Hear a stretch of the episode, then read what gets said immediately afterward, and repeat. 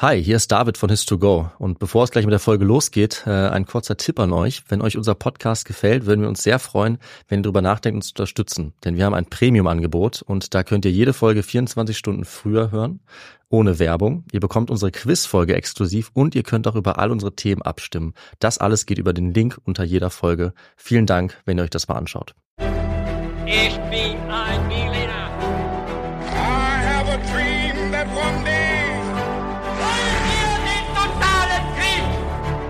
Niemand hat die Absicht, eine Mauer zu errichten.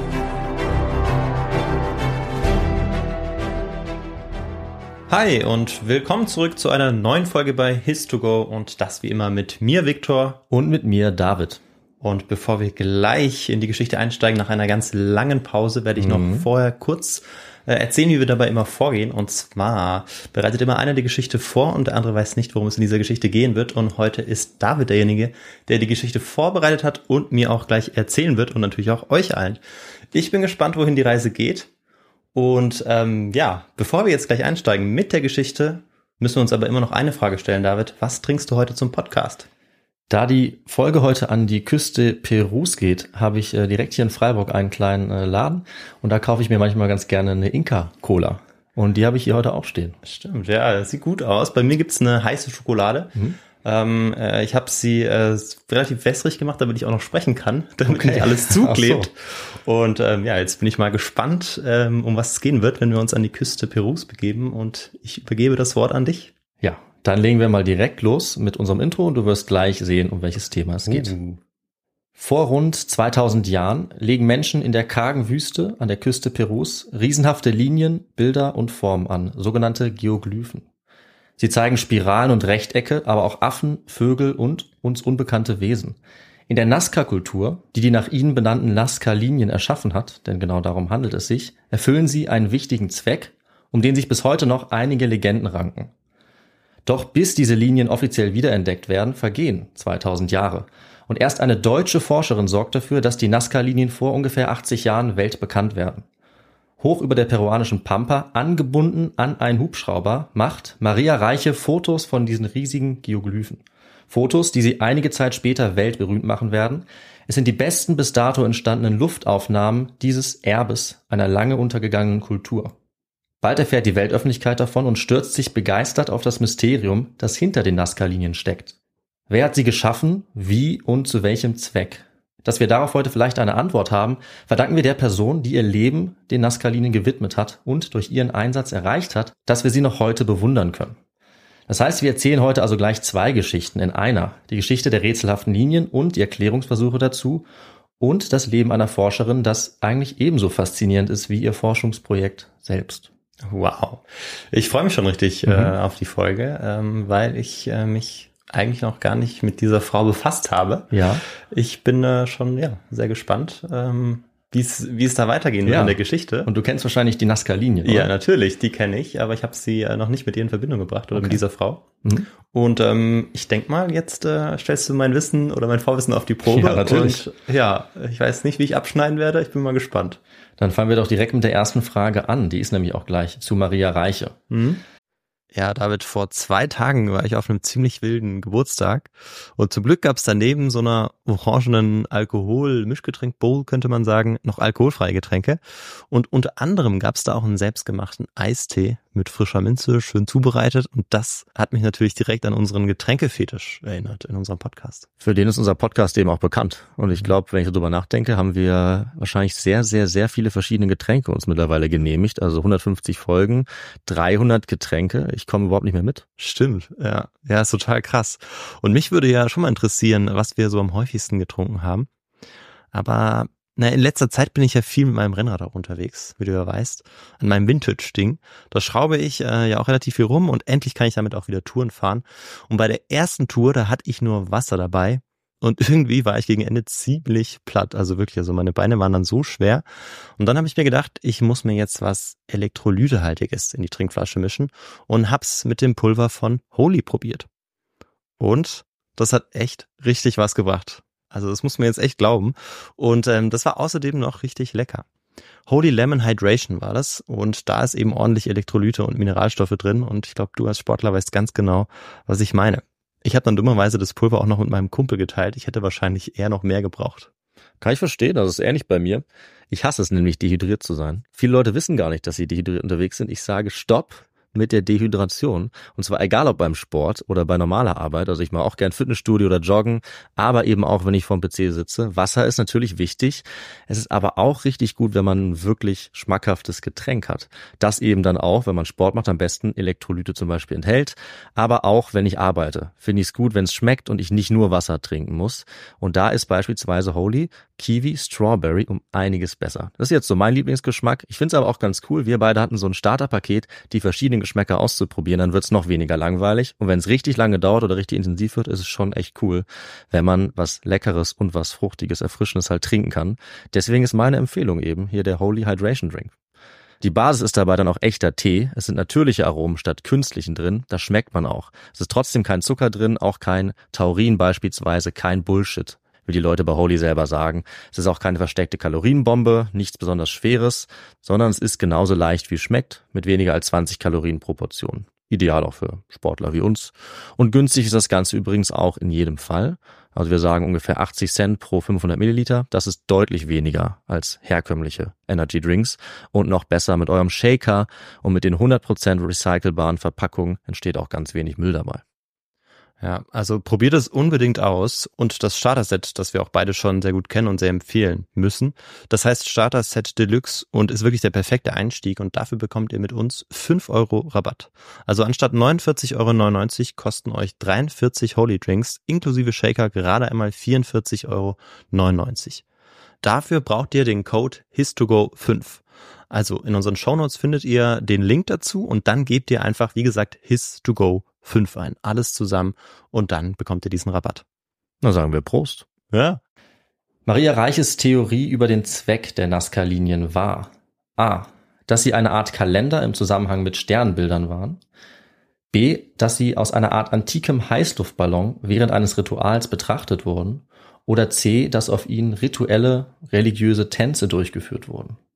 Mm, ja, ähm, ich weiß es nicht. Hm. Ähm, ich würde aber auf äh, C tippen. Ja, auf die äh, Tänze. Auf die Tänze, ja. Mhm. Okay. Dann äh, schauen wir mal. Und wie so oft habe ich auch alle drei Theorien in der Geschichte oh, eingebaut. Also, die sind alle nicht, äh, zumindest nicht erfunden von mir. Mhm. Ob sie zutreffen, ist eine andere Frage. Kommen wir aber zur zweiten Frage. Eine der wohl abwegigsten Theorien über die Nazca-Linien, die definitiv nicht zutrifft, stammt von einem gewissen Erich von Däniken. Er behauptet, dass A die Phönizier in der Antike dort eine Kolonie gründeten und diese Linien bauten.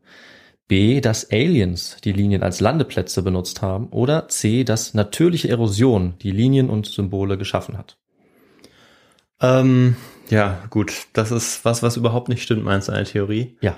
Ja, dann ähm, muss ich ja fast auf die Aliens tippen. Wenn sie es nicht sind, Aha. dann hätte ich ja auch gar keine Chance gehabt, diese Frage richtig zu beantworten. Du meinst also, dass die Aliens äh, nicht, dass das nicht zutrifft? Wie kannst du dir da so sicher sein? Das ist ja, ja äh, wir haben ja schon häufiger erzählt, dass es immer wieder diese Theorien ja. gibt, dass, ähm, dass Menschen von, anderen, von einem anderen Planeten sowas ähm, hm. erschaffen. Aber in dem Fall ist das nicht so.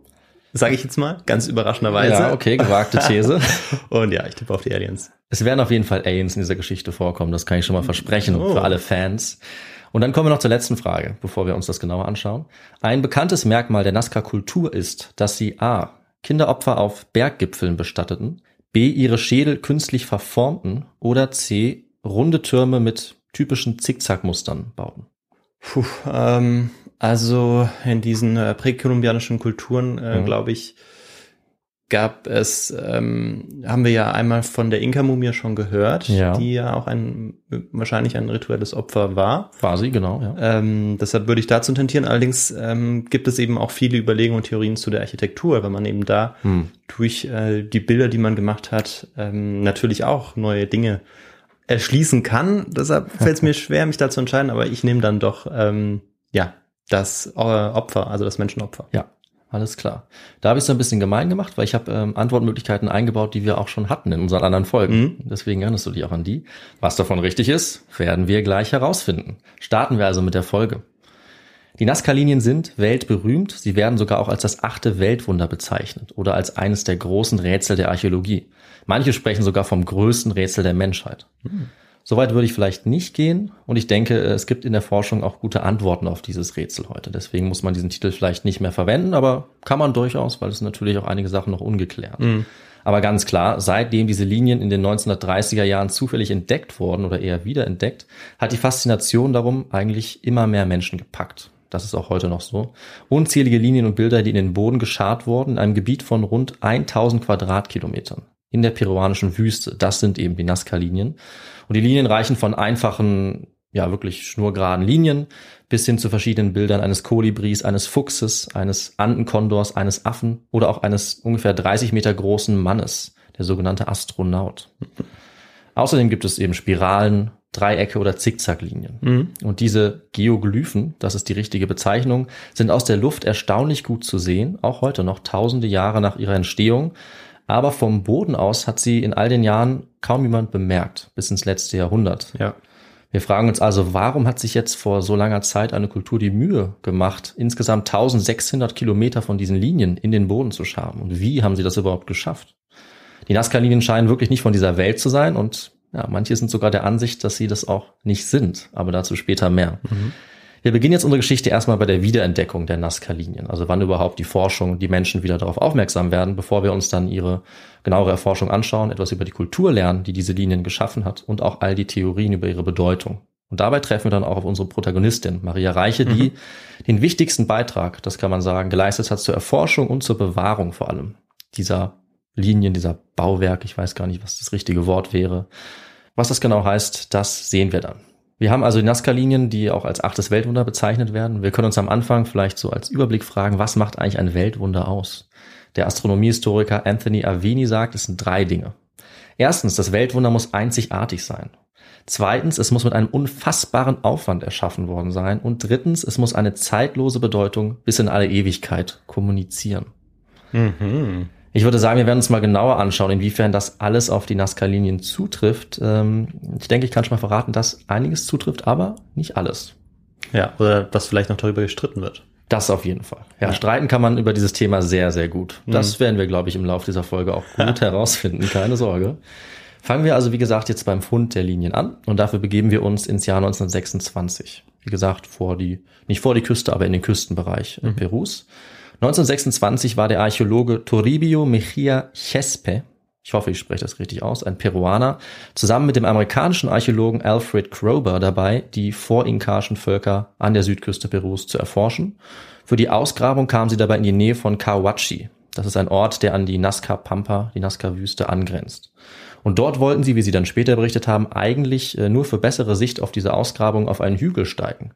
Aber als sie sich dann dort oben auf dem Hügel umgedreht haben, konnten sie auf einmal riesige Zeichnungen in der Wüste erkennen. Sie hatten also einfach so zufällig die Nazca-Linien entdeckt oder vielmehr wiederentdeckt. Ja, das muss eine erstaunliche Überraschung gewesen sein. Ja, also aufzusteigen, sich umzudrehen und dann Zeuge eines ja, äh, ja quasi Weltwunders zu werden. Ja, also wenn man das nicht erwartet und wenn man die Bilder vor Augen hat, wie groß diese Linien sind, wie beeindruckend, dann ist es schon äh, ein ordentlicher Schock, ja. würde ich mal sagen. Die allerersten Menschen, das muss man dazu sagen, in der Moderne auch waren sie damit jetzt nicht. Das können wir uns auch denken. Also es ist eigentlich auszuschließen, dass niemand das vorher gesehen hat, hat aber vielleicht nicht davon berichtet. Es gibt durchaus auch mal Berichte von Straßen, die durch diese Gegend führen, zum Beispiel von spanischen Chronisten. Aber da war eben die Vermutung erstmal, dass es sich um Wege handelt, um Straßen. Sie haben es zum Beispiel als Caminos del Inca, Wege der Inka bezeichnet. Das war die Vermutung, ähm, obwohl wir heute wissen, dass diese Linien angelegt wurden lange, bevor es die Inka überhaupt gab. Mhm. Und die Wiederentdeckung war dann auch erstmal nicht besonders weit bekannt. Das hat sich dann erst geändert, als man diese Linien auch aus der Luft sehen konnte. Das war ungefähr ab den 1930er Jahren so, als eben mehr Flugzeuge unterwegs mhm. waren. Davon haben wir auch schon mal ein bisschen ja, äh, berichtet. Ja. Aus der Luft konnte man die Linien deutlich besser erkennen und es ist dann schnell aufgefallen, dass es zum einen sehr viele Linien gibt und dass es zum anderen eben auch diese sehr interessanten Figuren und Bilder gibt mitten in der Wüste und das hat dann eben Fragen aufgeworfen. Das musste man irgendwie begründen. Deswegen kamen direkt auch die ersten Theorien, Interpretationsversuche auf, warum denn in der Wüste, wo scheinbar niemand gelebt hat, so große Linien angelegt wurden. Es wurden religiöse Zwecke schnell ins Spiel gebracht. Das ist irgendwie naheliegend. Es wurde vermutet, dass ein immenser Arbeitsaufwand nötig gewesen sein muss dafür. Und es gab auch früh die Frage, ob die Linien jetzt vor allem für die Menschen selber da waren, um sie zu benutzen, oder für die Götter, um von oben auf die Linien zu gucken. Ob diese Himmelstheorie richtig ist oder sozusagen die Bodentheorie. Weil ein Flugzeug hatten die Menschen damals sicherlich noch nicht. Das war eine Theorie oder waren zwei Theorien, die über die nächsten Jahrzehnte eigentlich die wichtigsten waren. Mhm. Und für diese beiden Theorien wurden immer wieder Pro- und Kontra-Argumente gefunden. Und als dann ähm, diese ersten Theorien und die Linien generell immer bekannter wurden, kamen auch immer mehr Wissenschaftler und Forscherinnen dorthin.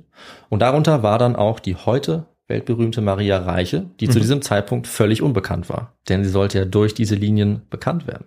Wie alt war sie zu diesem Zeitpunkt? Zu diesem Zeitpunkt war sie ähm, gerade mal ungefähr Anfang 30. Mhm. Ja. Dazu kommen wir aber gleich noch. Ja. Ähm, vorher sollten wir uns jetzt vielleicht noch anschauen, welche Kultur oder eher welche Kulturen es waren, deren Überreste sie da ausgegraben hat. Ja, und was brauchen wir dafür, Victor? David, jetzt brauchen wir in jedem Fall den historischen Kontext und ich bin gespannt auf diese Kulturen. Ja, das werde ich dir gerne mal ein bisschen ausbreiten. Also heute liegen die berühmten Linien in einer Wüste in der peruanischen Küstenregion. Das habe ich schon gesagt. Staubig, es ist trocken, es regnet fast nie und man fragt sich schon, wie hier früher genug Menschen gelebt haben, um tausende Tonnen Erde und Stein zu bewegen, mhm. um diese Linien anzulegen. Ja, und Victor, hast du eine Theorie, wie man solche trockenen, eigentlich unwirtlichen Gegenden irgendwie nutzbar machen kann, wenn man, sage ich mal, ein früher Mensch ist? Naja, man braucht äh, sicherlich irgendwo eine Wasserquelle, ansonsten mhm. geht gar nichts. Mhm. Ähm, und wenn man die hat, dann ähm, muss man versuchen, ähm, ja, wahrscheinlich äh, ja, Feldwirtschaft zu betreiben, mhm. weil Jagen ist wahrscheinlich schwierig äh, in ja, der Wüste. Ja, genau. Ähm, genau, also ich würde sagen, erstmal ohne Wasser geht gar nichts. Und ja. wenn man das Wasser dann hat, dann muss man das eben so nutzen, dass man ähm, ja daraus Nahrung herstellen kann. Ja, völlig richtig. Also das ist eigentlich die Krux. Das ist mhm. quasi der Knackpunkt. Das war das Problem, was die Nazca-Kultur und ihre Vorgänger lösen mussten, um dort zu leben. Und genau das haben sie auch geschafft. Und das bestimmt eigentlich auch das ganze Leben. Aber dazu mhm. kommen wir jetzt nach und nach. Also ich habe ein bisschen übertrieben. Ganz so unwirtlich ist die Gegend jetzt nicht. Das Nazca-Tal oder die Nazca-Wüste ist eigentlich ein Plateau, ungefähr 80 Kilometer lang, zwischen den Städten Nazca und Palpa und auch zwischen den Flüssen, also der gleichnamige Fluss Nazca und Ingenio ungefähr 400 Kilometer südlich von Lima. Mhm. In einer Region, die die Einheimischen eben einfach die Pampa nennen. Also Pampa ist nicht ganz dasselbe, wie wir es heute manchmal so ein bisschen so abfällig gebrauchen, sondern es bedeutet einfach eine Ebene oder Fläche, eine Graslandschaft, in der eben nicht allzu viel wächst, ja. keine größeren Gewächse. meistens schon auch wenig bebaut. Das meinen wir ja schon auch, aber ja. meistens äh, ja. ja eher äh, despektierlich. Genau, also wenn wir es sagen, dann meinen wir damit ja, dass irgendwas nicht ist, aber dort ja. ist es tatsächlich eine bestimmte Region, die man eben auch so ja, genau. bezeichnet, genau. auch in anderen Ländern. Und diese Pampa hatte trotz dieses trockenen, ariden Klimas einiges auch zu bieten für die ersten Menschen, die sich dort niedergelassen haben. Zum einen befindet sich vor der Küste äh, dank des Humboldt-Stroms eine der fischreichsten Gegenden der Welt. Das konnten sie also schon mal nutzen. Sehr gut. Und zum anderen gibt es relativ viele Flusstäler, die entstanden sind, als sich die Anden aufgetürmt haben, also vor Millionen von Jahren, die diese Gegend durchziehen und quasi diesen Wüstenbereich umranden. Okay. Und dort kann man sehr gut Mais, Maniok oder Süßkartoffeln anbauen. Hm.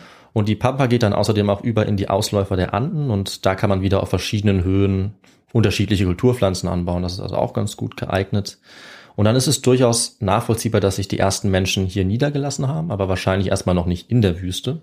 Und die Zeit ist ungefähr ja, 4000 bis 2000 vor unserer Zeit. Also mhm. relativ weite Zeitspanne, in der auch die Leute dort sesshaft geworden sind nach und nach. Gibt es unterschiedliche Datierungen. Und ganz so einfach hatten sie es, wie gesagt, nicht dort zu leben und sesshaft zu werden, denn sie mussten das Problem lösen, das du angesprochen hast, wenn sie jetzt wirklich in der Wüste leben wollten. Und das haben sie getan. Sie sind dorthin gezogen und gelöst haben sie das Problem durch Bewässerung. Also es ist eigentlich ein Prozess, den wir vor allem zum Beispiel auch aus Ägypten kennen mhm. oder aus Mesopotamien. Da haben wir auch schon mal drüber geredet. Das war auch das Geheimnis der alten Sumerer, wie sie es geschafft haben, die ersten Städte zu bauen. Und die Nazca und ihre Vorgängerkultur, die waren besonders gut da drin, diese Bewässerungskanäle anzulegen und Landwirtschaft betreiben zu können. Sie haben also von den Flüssen her das Wasser auch in die Wüste geleitet und in die Pampa. Ähm, Regen gab es kaum, deswegen war das wirklich auch die einzige Möglichkeit ja. für sie, nachhaltig dort Landwirtschaft zu betreiben und dort wirklich leben zu können. Und das Ausmaß und wie raffiniert diese Kanäle angelegt wurden, das zeigt uns heute sehr deutlich, wie entwickelt die Kultur dafür auch war, die sie gebaut hat. Und tatsächlich sind einige dieser Kanäle heute immer noch nutzbar und Ach, werden auch Wahnsinn. von Einheimischen immer noch genutzt. Okay, ja, das ist äh, wirklich erstaunlich. Ja, also die wurden wirklich, wirklich gut gebaut. Es sind eine Art unterirdische Aquädukte, so kann man sie auch bezeichnen, so werden sie auch bezeichnet. Und wer waren diese Menschen, die dazu fähig waren? Also wir ahnen schon, es war nicht ja, irgendeine Ansammlung, sondern das war schon eine größere Kultur, die solche Sachen auch schaffen konnte. Und es gibt eigentlich zwei Antworten, wer dafür verantwortlich ist. Die erste ist gar nicht die Nazca-Kultur, sondern wir müssen unbedingt erwähnen, dass es noch eine frühere Kultur gibt auch in derselben Gegend. Und das ist die sogenannte Paracas-Kultur. Benannt nach der Halbinsel Paracas vor der peruanischen Küste. Dort wurden die wichtigsten Funde gemacht, aber die Kultur war auch in der Nähe der Nazca-Kultur, etwas weiter im Landesinneren. Und die Paracas sind nicht nur wichtig, weil sie die Nazca stark beeinflusst haben, sondern sie haben selber auch einige dieser berühmten Figuren und Linien hervorgebracht. Und eine der bekanntesten zum Beispiel, der bekanntesten Geoglyphen, dieser sogenannte Astronaut, also diese menschenähnliche Figur mit großem Kopf, die den Arm hebt, die wurde von der Paracas-Kultur erschaffen, gar nicht von der Nazca-Kultur. Das heißt, wir könnten also auch von den Paracas- und Nazca-Linien reden, aber ja, das ist nicht wirklich im Sprachgebrauch. Also man klammert die armen Paracas immer so ein bisschen aus. Die haben halt irgendwie den kürzeren gezogen. Und äh, wir konzentrieren uns jetzt auch auf die Nazca. Aber tatsächlich gibt es ganz viele Überschneidungen zwischen den beiden Kulturen und es ist bis heute nicht ganz sicher, ob sie ganz stark nacheinander entstanden sind oder ob sie auch noch zeitgleich existiert haben. Also die Paracos-Kultur war auf jeden Fall früher, aber sie können sich auch noch eine Zeit lang gleichzeitig entwickelt haben. Okay, aber man kann sie relativ klar voneinander trennen, oder? Ja, also das geht und ähm, ich wollte auch gleich drüber reden, wie das geht. Okay. Ähm, aber es gibt ganz starke Überschneidungen. Also es gibt auf jeden Fall eine klare Übergangsphase. Also so ganz einfach ist das nicht. Aber wenn wir gerade davon sprechen, Viktor, äh, es gibt eine Art von Gegenständen, die sehr oft benutzt werden, um solche Kulturen zu definieren und auch zu unterscheiden. Und das tut man auch hier. Weißt du, welche Gegenstände ich meine? Ähm, ja, das könnten Werkzeuge sein. Hm. Ähm, Oder? ähm, Werkzeuge oder ähm, ja, zum Jagen Waffen beispielsweise. Mhm. Ähm, Nicht schlecht. Aber, aber, aber ich bin noch nicht. Ich will noch was anderes In die richtige hören. Richtung.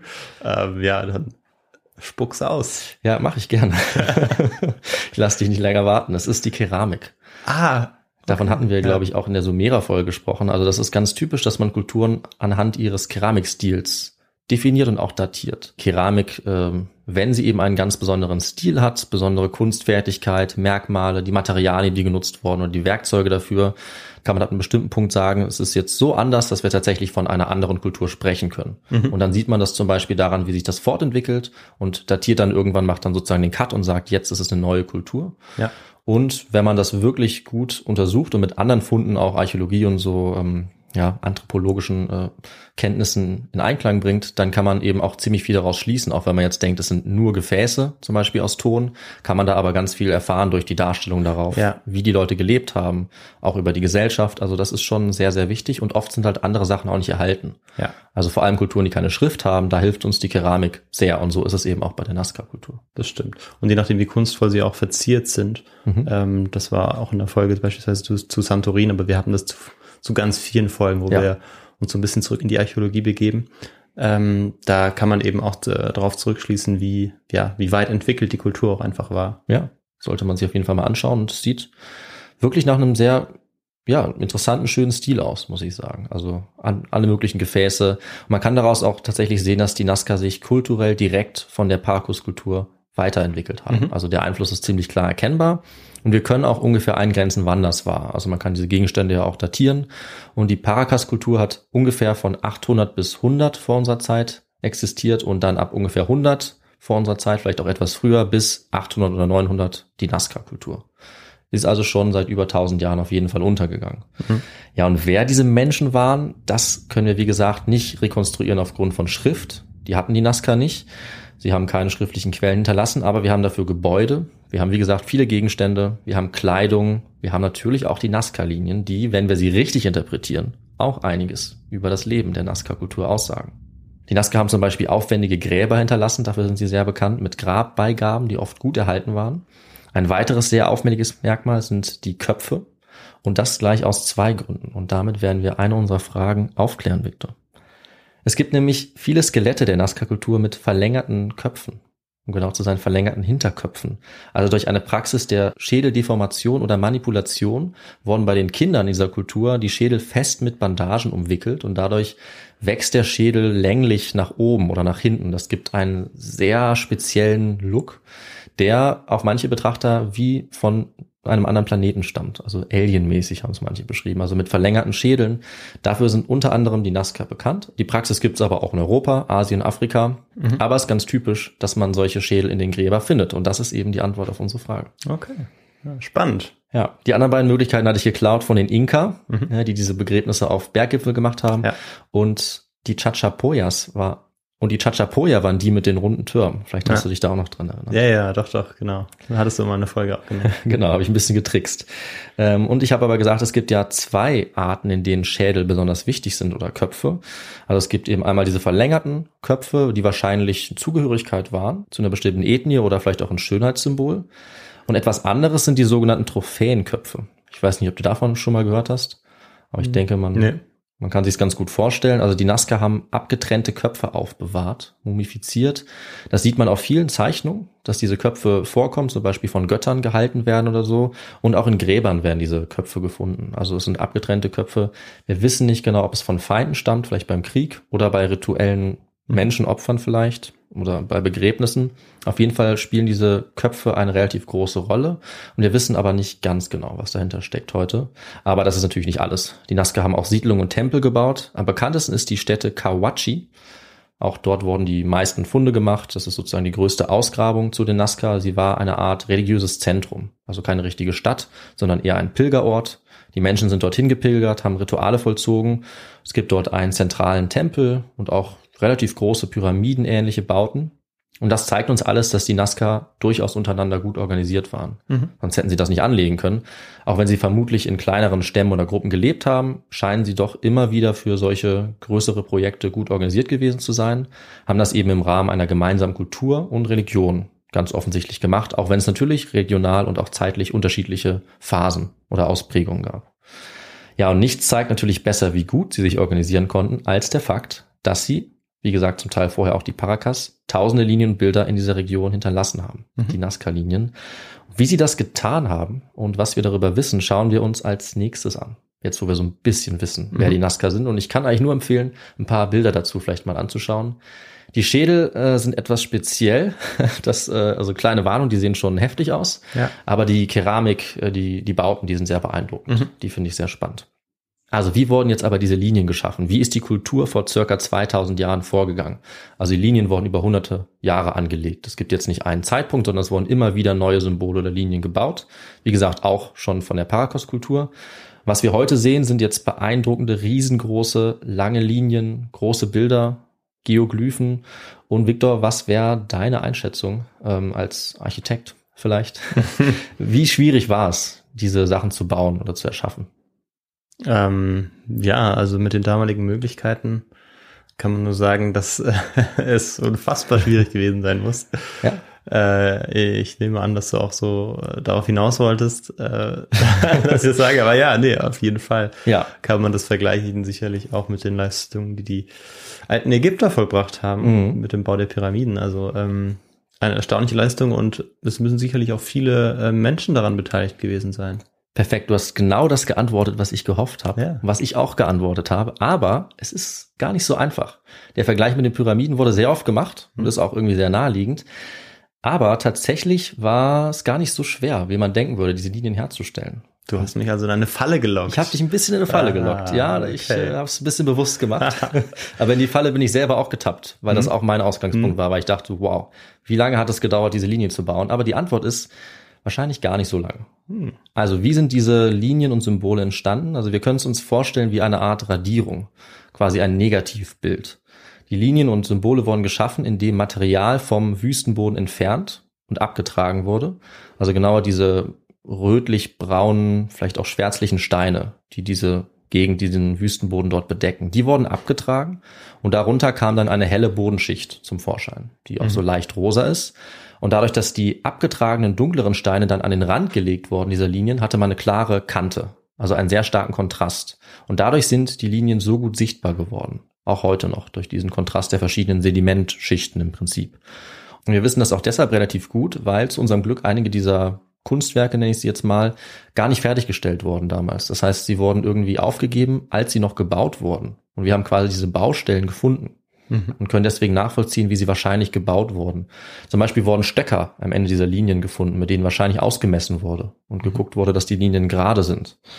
Und es gibt jetzt Linien, die freigelegt wurden, die zeigen, wie diese Steine auch dorthin gelegt werden. Also da finden wir oft im selben Abstand kleine Steinhaufen in der Mitte dieser äh, sozusagen freigelegten Linien. Und das wurde vermutlich so vorbereitet, dass die Arbeiter oder Arbeiterinnen dann jeweils zwischen diesen Haufen sitzen konnten und von dort die Steine einfach an die Ränder der Linie, an die Ränder der Linien legen konnten, während andere Leute darauf geachtet haben, dass es auch gerade wird. Also sozusagen das Ganze koordiniert haben. Die Manager.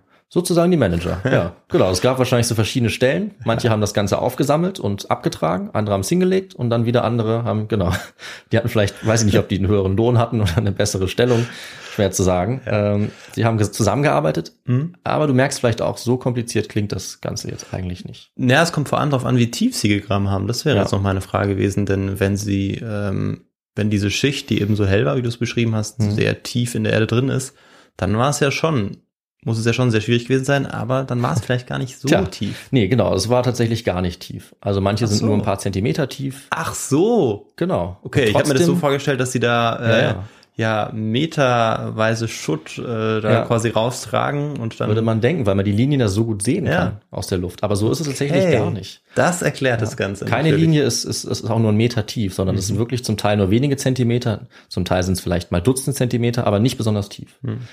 Und das Ganze, äh, ja, konnte relativ schnell geschaffen werden. Und äh, der Hauptgrund, warum diese Linien immer noch so gut zu sehen sind, ist eben, dass es eigentlich keine natürlichen Einflüsse gab, die sie irgendwie zerstört haben. Also das ist sozusagen unser großer, unser großer Vorteil. Äh, dafür bräuchte es Wind oder Wasser und ich habe ja schon gesagt, Regen gibt es eigentlich kaum in dieser Wüste und es gibt auch nicht allzu viel Wind. Und deswegen, obwohl diese Linien eben nur so tief sind, wie wir haben vielleicht ein paar Dutzend Zentimeter Maximum, ist kaum was passiert in 2000 Jahren. Also es ist schon so, dass der vorhandene Wind den Sand immer wieder hin und her pustet und der Kontrast wird dadurch auch ein bisschen schwächer im Laufe der Zeit. Aber man sieht ganz klar, er ist immer noch da. Zerstörung durch Menschen waren eigentlich das gefährlichste für die Linien. Aber dazu kommen wir noch. Also die Natur hat relativ wenig angerichtet. Und was genau haben jetzt die Nazca, also die Kultur, alles in die Erde geschart vor so langer Zeit? Also ich gebe uns mal eine kurze Übersicht. Das ist ja immer noch ein Podcast, deswegen beschreibe ich das, aber es macht natürlich sehr viel Sinn, sich jetzt auch ein paar Fotos dazu anzusehen. Das kann ich nur empfehlen. Also insgesamt sind die Nazca-Linien so viele einzelne Linien und Symbole, dass man unendlich lange eigentlich brauchen würde, um die sich alle anzusehen. Und es kommen auch immer wieder neue, unbekannte Linien äh, zum Vorschein, die entdeckt werden. Das letzte Mal vor ein paar Monaten, Anfang 2023. Mhm. Die meisten Strukturen sind tatsächlich einfach nur Linien oder geometrische Figuren. Das ist wirklich die große Mehrheit, aber deutlich bekannter sind natürlich die faszinierende Darstellung von Tieren und Pflanzen, die vielleicht viele von uns jetzt auch vor Augen haben. Also diese Bilder sind eigentlich alle im selben Bereich angelegt, ungefähr 26 Quadratmeter groß. Und dazu gehören unter anderem mehr als 18 Vögel, Kondore, Pelikane, Kolibris, Echsen, ein Fuchs gibt es, eine Spinne, Fische, Insekten und ganz bekannt ist der Affe. Vielleicht das berühmteste Nazca-Piktogramm oder berühmteste Geoglyphe, wie man es ja eigentlich nennt. Und es gibt diesen Astronaut, der auch aus einem anderen Grund sehr bekannt ist, Ja. aber der auch recht beeindruckend aussieht. Und manche sind zum Beispiel auch nicht auf dem flachen Boden, sondern auch an der Seite von Bergen und Hügeln. Also auch das war möglich. Ja, und es gibt eine Reihe von nicht bestimmbaren Figuren, wo wir uns heute auch nicht sicher sind, welche Tiere das darstellen sollte oder ob es vielleicht was Gottähnliches war oder auch irgendwelche Hybridformen aus verschiedenen Tieren. Das kann man gar nicht unbedingt sagen. Und wir brauchen natürlich Leute, die diese Figuren freilegen über die Zeit, die sie genauer beschreiben und auch, die sie überhaupt gefunden haben. Und Victor, du weißt natürlich, welche Person das jetzt gewesen ist, die da einen großen Teil beigetragen hat. Ja, wir kommen zu unserer Protagonistin. Ich Genau. habe mich schon die ganze Zeit gefragt, hast du sie vergessen? Nein, ich wollte nur ein bisschen warten, um sie ins Spiel zu bringen. Weil das Wichtigste kommt immer zum Schluss. Ja, ist stimmt, stimmt. Und das ist, genau, wie du gesagt hast, unsere Protagonistin Maria Reiche. Es wird jetzt Zeit, dass sie auch mal auf die Bühne tritt. Ja. Denn sie hat die Geschichte der Erforschung der Nazca-Linien geprägt wie kaum jemand anderes. Und es ist endlich auch mal ein Name, den ich gut aussprechen kann, denn Maria Reiche war Deutsche. Ja. Das habe ich ja schon gesagt. Sie kam aus Dresden, um genau zu sein. Sie ist allerdings nicht lange in Deutschland geblieben. Sie wird beschrieben als athletische, abenteuerliche Einzelgängerin, exzentrisch, aber charismatisch. Okay. So spricht ein Biograf über sie. Und laut der sächsischen Biografie war sie Ende des 20. Jahrhunderts noch eine der bedeutendsten Wissenschaftler und Wissenschaftlerinnen Südamerikas. Aber, was wir gleich noch sehen werden, das muss nicht unbedingt heißen, dass ihre Theorien und Forschung auch richtig waren. 1903 wurde Maria Reiche geboren und mit 29 Jahren hat sie Deutschland auch schon wieder verlassen, Richtung Peru, kurz vor der Nazi-Herrschaft. Und sie war auch glühende Pazifistin und wollte dann weg aus Deutschland zu dieser Zeit. Sie hatte eine Anzeige als Haushälterin für einen deutschen Konsul in Peru gesehen und hat sich sofort entschieden, dorthin zu gehen. Eigentlich hatte sie Mathematik, Physik, Philosophie, Geografie und Pädagogik auf Lehramt studiert. Wow. Also eine ziemlich gute Sammlung. Also sie Ja. war eigentlich bestens vorbereitet auf das, was sie als nächstes gemacht hat. Sie hat auch in Peru ein bisschen Sprachunterricht gegeben. Dann ist sie weiter zum Nationalmuseum von Peru und hat als Übersetzerin gearbeitet. Aber eigentlich war sie vor allem gelernte Mathematikerin. Das war ihre Leidenschaft und da nochmal besonders die Astronomie. Das war das, wofür sie wirklich geglüht hat. Und sie war auch deshalb Peru-Fan, weil viele alte peruanische Kulturen sich an astronomischen Gegebenheiten orientiert haben. An der Sonne zum Beispiel. Und das äh, war ihr ganz besonders wichtig. Und sie schrieb dazu auch selber, Zitat, mein Interesse wurde geweckt für die zahlreichen rätselhaften Ruinen und Steinbauten des Gebirgslandes, von denen viele wahrscheinlich der Beobachtung der Gestirne gedient haben, zum Zweck der Festsetzung bestimmter Daten im Lauf des Kalenderjahres. Als ich bald darauf an die Küste kam, ging ich diesem interessanten Problem zunächst nicht weiter nach, hatte ich doch keine Ahnung, dass gerade im Küstengebiet das bedeutendste astronomische Denkmal Perus gelegen war. Ja, was könnte sie damit wohl meinen? Damit meinen sie natürlich die Linien, Ja. die sie dann eben sehr schnell auch äh, gesehen hat. Also sie kam an die peruanische Küste, wo die Nazca-Wüste liegt, eigentlich erstmal um Paracas-Mumien zu katalogisieren. Also wir erinnern uns eben die Vorgängerkultur der Nazca.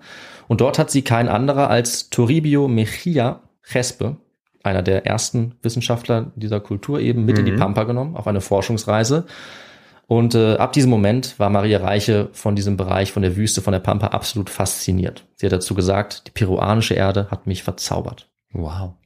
1941 ist sie dann mit einem weiteren Pionier bei der Erforschung der Nazca, Paul Kosok, zusammengekommen.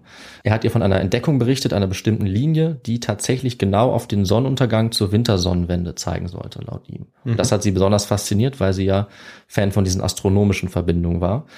Das war also all das jetzt vereint. Alte Kulturen, Mathematik, Astronomie und diese Kombination hat sie hier gesehen, mit der konnte sie jetzt arbeiten. Also ist sie noch im selben Jahr 1941 mit ein paar wenigen Finanzmitteln nach Nazca aufgebrochen. Sie war jetzt ungefähr Ende 30. Und eigentlich können wir sagen, dass sie die Nazca-Wüste seitdem nicht mehr verlassen hat. Bis auf wenige Reisen hat sie ihr gesamtes Leben in dieser Wüste vor Ort verbracht.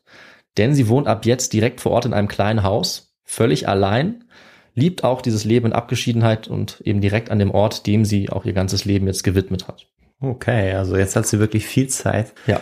äh, sich darum zu kümmern, äh, weshalb denn äh, die Nazca überhaupt diese Linien da Ja. gebaut haben. Genau, also das zu erforschen ist ihre Lebensaufgabe und auch der Grund dafür, warum sie so bekannt ist. Und andersrum aber auch der Grund dafür, warum die Nazca-Linien so bekannt sind. Ja.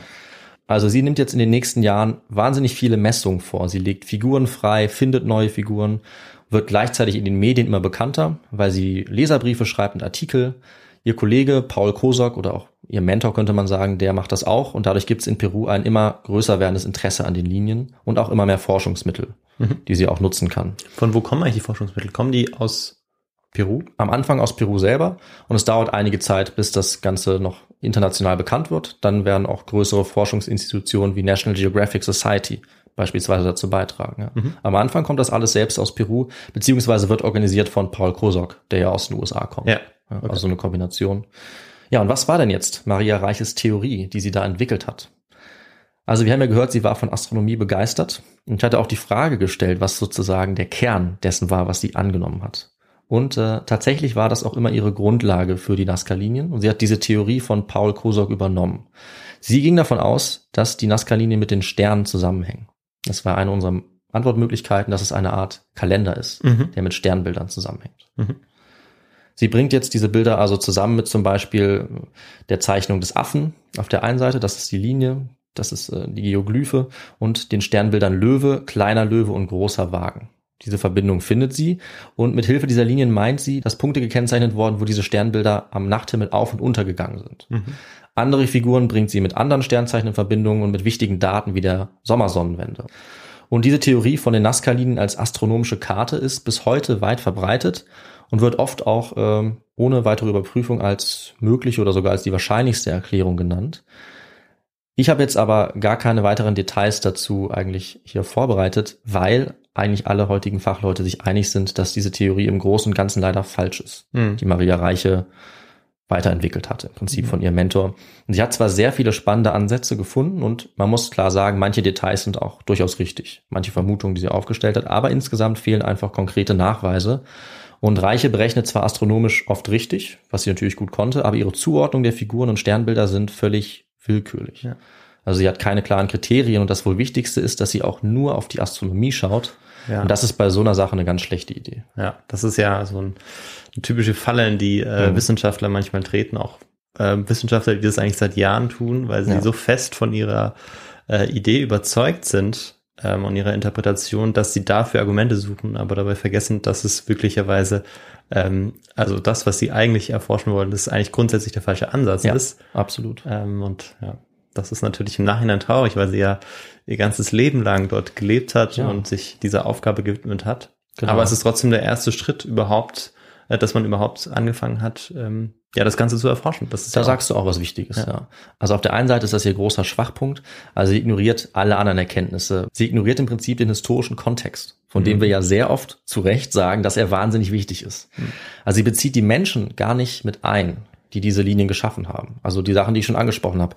Was wir wissen, die Architektur, die Bauten, die archäologischen Funde, die Keramik, das alles lässt sie weg. Also sie rechnet einfach nur. Sie schaut rein astronomisch und das ist natürlich wichtig, dass das auch jemand macht. Und da die Dinge, die sie überlegt, sind auch für die weitere Forschung spannend. Deswegen muss man sagen, auch wenn ihr vorgeworfen wurde, unwissenschaftlich zu arbeiten, ist es eher richtig zu sagen, dass sie eben sich zu sehr eingeengt hat. Mhm. Sie hat durchaus wissenschaftlich gearbeitet mit dem, was sie konnte. Und das, was sie getan hat, war eben anderen Leuten auch Kritikpunkte zu liefern, die wiederum neue Theorien entwickelt Ja. haben. Und das braucht man in der Wissenschaft ja auch, Ja.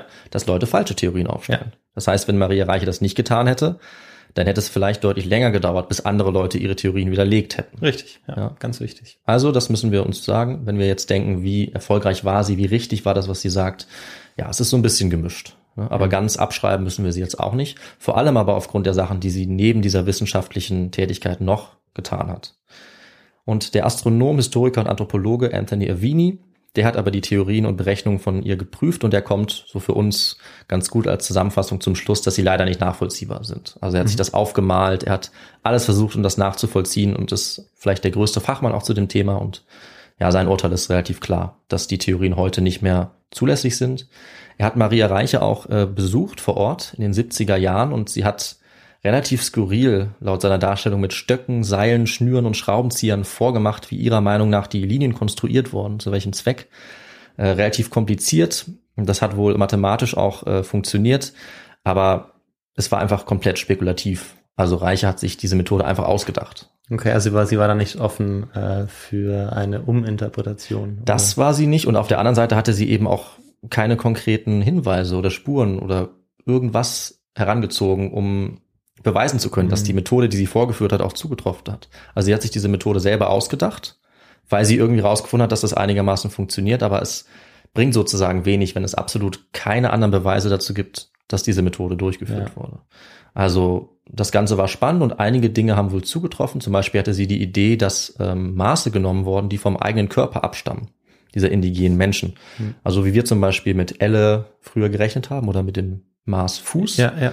haben sie laut ihr ja auch eine komplizierte Messung von den Fingerspitzen zur Nasenspitze anscheinend vorgenommen. Mhm. Und da sagen jetzt andere Forscherinnen und Forscher, das könnte durchaus sein. Ja. Also hat sie zum Beispiel dann nochmal eine spannende Option ins Spiel gebracht.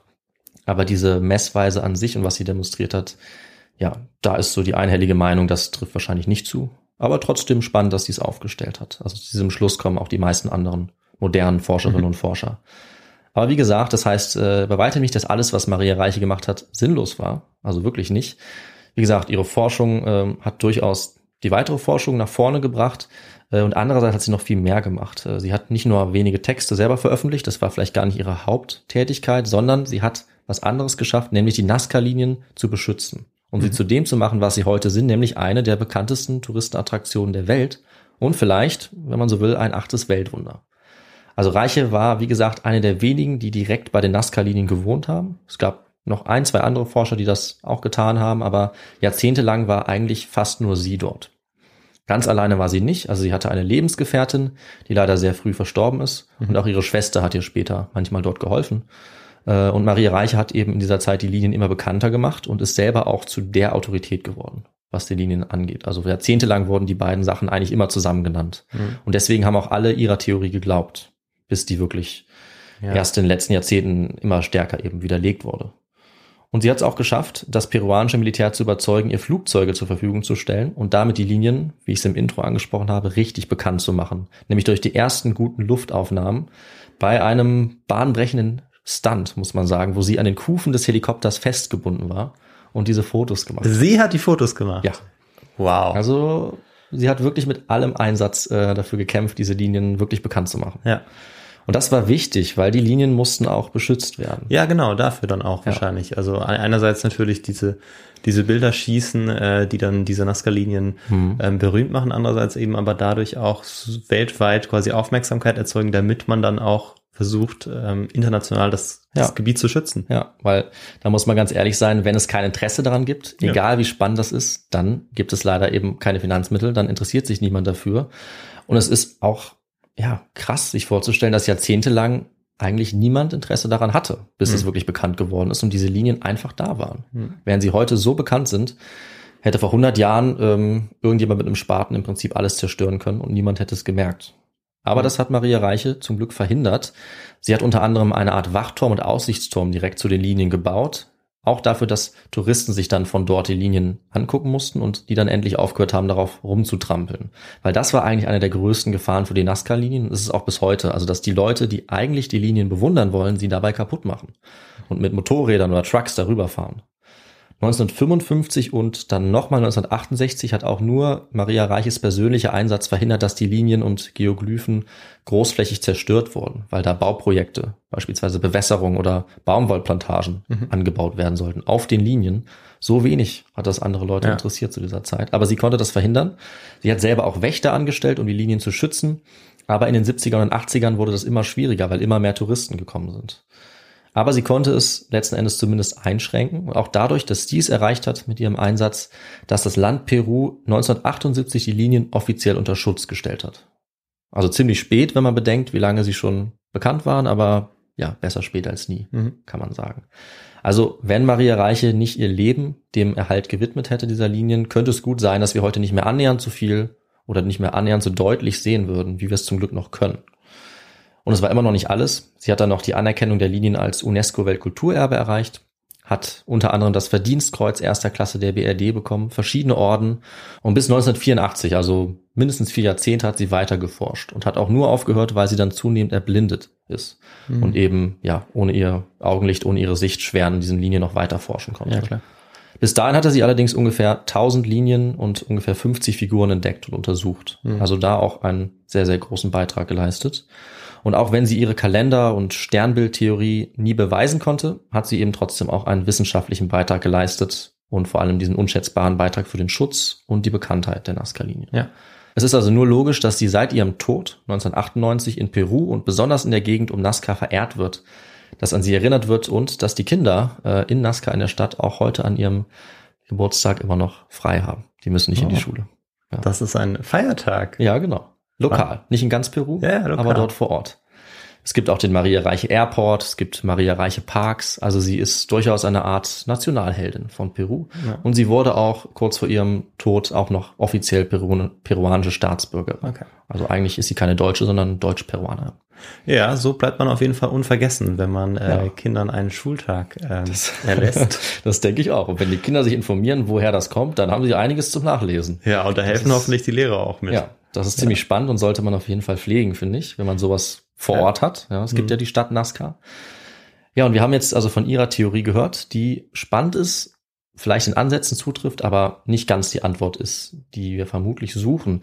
Und äh, da schauen wir jetzt mal weiter, was es noch für Theorien gibt. Und wir kommen erstmal noch zu ein paar sehr obskuren Erklärungsversuchen, die ich ja schon angedeutet habe. Also ein besonderes Merkmal der Nazca-Linien war ja, so dachte man lange Zeit, dass man sie nur aus der Luft als die Form erkennen kann, die sie eigentlich darstellen. Der Kondor, der Affe, die Spinne. Wie konnte es also sein, dass ein Volk diese Linien geschaffen hat, ohne die Möglichkeiten zu haben, die wir heute haben, Hm. mit Luftaufnahmen aus Flugzeugen? Und diese Hypothese hat zu sehr erstaunlichen Theorien geführt. Und die bekanntesten zwei sind, ähm, ich nenne sie mal die Luftballon-Theorie und die Alien-Theorie. Also das erste ist, dass die Nazca doch selber in der Lage gewesen sein könnten, die Linien aus der Luft zu sehen, indem sie geflogen sind. Und zwar mit einer Art antikem Heißluftballon. Also dafür wurde anscheinend ein Ballon mit den Mitteln der Nazca damals gebaut, mit Schilf oder anderen Dingen, in einem riesigen Schlauch. Und ein Wissenschaftler, ja, Wissenschaftler ist vielleicht das falsche Wort, aber sagen wir Hobbywissenschaftler hat das nachgebaut und hat tatsächlich geschafft, zwei Minuten mit diesem konstruierten Ballon zu fliegen. Allerdings, wie soll ich sagen, also das Experiment ist zwar erfolgreich, aber ein Experiment mit dem heutigen Wissen und damaligen Materialien alleine reicht dann auch nicht aus, weil ja, es gibt einfach genau null Belege dafür, Genau, dass so also ein Ballon gebaut wurde. Ansatzweise so eine Art, Ja. ähm, weiß ich nicht, Fund geben würde, der Genau. darauf hinweist, äh, dass vielleicht irgendwas Ballonähnliches gebaut worden wäre. Ja. Dann hätte man vielleicht noch so zu einem gewissen Teil Ja, das bräuchte dann nachvollziehen können, aber ohne das. Ja, also ich könnte vielleicht auch aus Holz heute irgendwie ein Auto bauen. ich Könntest weiß du? nicht, vielleicht auch nicht, aber ähm, nur weil wir mit heutigen Kenntnissen was nachbauen können, was es heute gibt, heißt es eben noch lange nicht, dass sie das damals gebaut haben. Also diese Theorie ist äh, schon sehr abwegig, Mhm. aber sie ist nicht so abwegig wie die andere Theorie. Das muss man auch sagen. Diese andere Theorie ist sicherlich die berüchtigste zu den Nazca-Linien und äh, wir müssen sie unbedingt erwähnen, weil hier kommt natürlich meine Lieblingserklärung ins Spiel. Einfach, aber genial. Also Victor, du weißt, wer könnte diese Linie noch erschaffen haben und wozu? Ja, Menschen von einem anderen Planeten. Ja, Ja. Die Genau. sind dann hier runtergekommen, haben sich äh, in ihr Raumschiff gesetzt ja. äh, und haben dann angefangen, vielleicht mit Lasern diese Linien in die Erde einzugravieren. So könnte es auch sein. Die Theorie geht ein bisschen anders, aber du kannst dir im Prinzip ja ausdenken, was du möchtest. Und dabei muss ich natürlich unsere Frage aufklären. Ja. Das ist die richtige Antwort. Das ist die wahnwitzige Theorie eines äh, berühmt-berüchtigten Präastronautikers. So nennt sich Erich von Däniken selber. Präastronautik, weil er davon ausgeht, dass Prä, also sozusagen vor der Geschichte, vor unseren Kulturen, ja, Wesen aus dem Himmel gekommen sind und im Prinzip alle größeren Kulturen irgendwie geschaffen haben oder beeinflusst haben, die wir kennen, weil Erich von Däniken überzeugt ist, dass sie es nicht selber konnten. Er sagt, also die Pyramiden, das haben die Ägypter bestimmt nicht geschafft, das waren Aliens. Maya-Tempel haben die Maya doch nicht gebaut, das waren Aliens. Kurz zusammengefasst. Also er ist im Prinzip der Antiforscher, der Pseudo-Historiker schlechthin.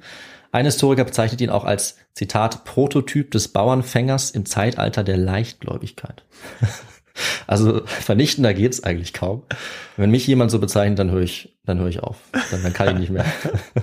Aber es trifft absolut zu. Also von Däniken hatte diese geniale These, dass die Aliens die Linien als Landeplätze für ihre UFOs benutzt haben. Ah ja, das war die Antwortmöglichkeit. Das war die Antwortmöglichkeit. wieder vergessen. Ja, also seine genaue These ist, die Aliens sind gelandet und haben diese Abdrücke hinterlassen. Und die Nazca-Menschen waren so begeistert, dass sie dann selber quasi noch mehr Abdrücke und Formen gebaut haben, damit die Aliens zurückkommen, Ja. weil sie sie als Götter verehrt haben. Diese Ideen sind natürlich völliger Quatsch. Nichts davon ist irgendwie belegt und macht auch nur im entferntesten Sinn. Außer dass eines der Nazca-Bilder vielleicht ein bisschen aussieht wie ein Astronaut. Man nennt ihn sozusagen den Astronauten, aber es ist eben eine Figur mit einem großen Kopf, der den Arm hebt. Also man kann wirklich in alles Aliens rein interpretieren und das macht Erich von Däniken auch. Einfach überall, immer. Kannst dich drauf verlassen. Der eigentliche Knackpunkt dabei ist, denke ich, aber weniger witzig, weil ja, alle diese sehr weit hergeholten und scheinbar recherchierten Fakten und Funde nehmen ja eigentlich an, dass eine alte Kultur, vor allem oft eine nicht-europäische Kultur, einfach, salopp gesagt, zu blöd war, um selber so ein Bauwerk oder solche Linien zu erschaffen. Also man traut sie ihnen einfach nicht zu und denkt, sie wären nicht weit fortgeschritten genug gewesen und das stimmt eben einfach nicht. Also es ist eine sehr weit verbreitete Fehleinschätzung. Ich sage es immer wieder, die Menschen waren damals genauso schlau wie wir heute. Hm. Und es gibt ja keinen Grund anzunehmen, dass sie nicht in der Lage waren, mit der Expertise, die die damals hatten, die ganz offensichtlich äh, alten Gebäude, die genauso alt sind wie die anderen Funde, auch zu bauen. Ja. Muss man sagen, weil es gibt jetzt zum Beispiel aktuell auch eine neue Netflix-Doku, die von einer angeblich unbekannten Superzivilisation handelt. Und auch da ist die These dieselbe. Da sind es dann zwar nicht Aliens, sondern eine nicht bewiesene Superkultur, die auch alles in, beeinflusst hat. Ah, kenne ich gar nicht. Ja, also da muss man schon aufpassen, wenn das so populär, also die, die Doku war wirklich sehr, sehr weit verbreitet, haben sehr viele Leute geguckt, wenn das verbreitet wird und dann eben immer davon ausgegangen wird, dass die Leute damals einfach das nicht konnten. Hm. Und nur wir heute schlau genug sind oder irgendwelche anderen Leute, ob sie jetzt aus dem All kommen oder in der Eiszeit eine Superkultur hatten. Ja. Das wollte ich nochmal kurz ansprechen, weil ähm, man merkt es vielleicht, aber das regt mich ein bisschen auf. Ja, ja. Also Leute, ich glaube, ich muss die nachher nochmal runterbringen. Ich habe die ersten zwei Folgen der, davon geguckt und dann war ich, war ich schon ein bisschen sauer. Ja. Also, es war auch lustig, aber pah, naja. Aber zum Glück haben wir ja mittlerweile einen größeren Forschungsbereich zu den Nazca-Linien und die Zeit, in der diese Theorien aufgestellt wurden, also die 60er und 70er Jahre, die ist vorbei und ja, es haben sich einige Forscher, Forscherinnen daran abgearbeitet. Und leider sind diese Theorien aber durchaus immer noch bei ja, sage ich mal, okkulteren Leuten oder Leute, die Mhm. an solche Sachen glauben, relativ weit verbreitet. Und diese Alien-Theorie, die hört man eigentlich überall. Also die darf quasi nicht fehlen. Aber es gibt natürlich deutlich wahrscheinliche Theorien, die auch auf konkreten Spurenfunden und archäologischen und anthropologischen Studien beruhen. Und eine Sache, die äh, auch viel erforscht wurde, zu der kommen wir nochmal zurück. Wir haben die ja schon so ein bisschen angesprochen.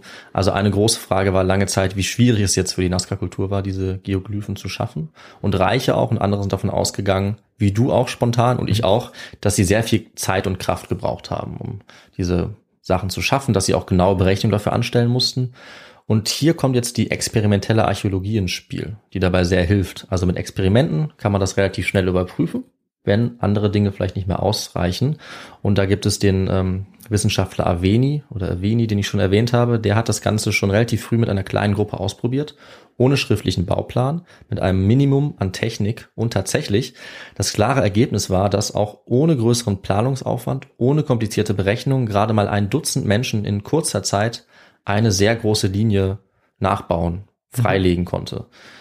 Ich hab's sie haben es gemacht, wie ich es schon beschrieben habe. Die einen haben die Steine von der Innenseite weggeräumt, die anderen haben sie am Rand aufgeschichtet und zwei Personen haben darauf geachtet, dass die Figur gerade bleibt, so eine lange Linie.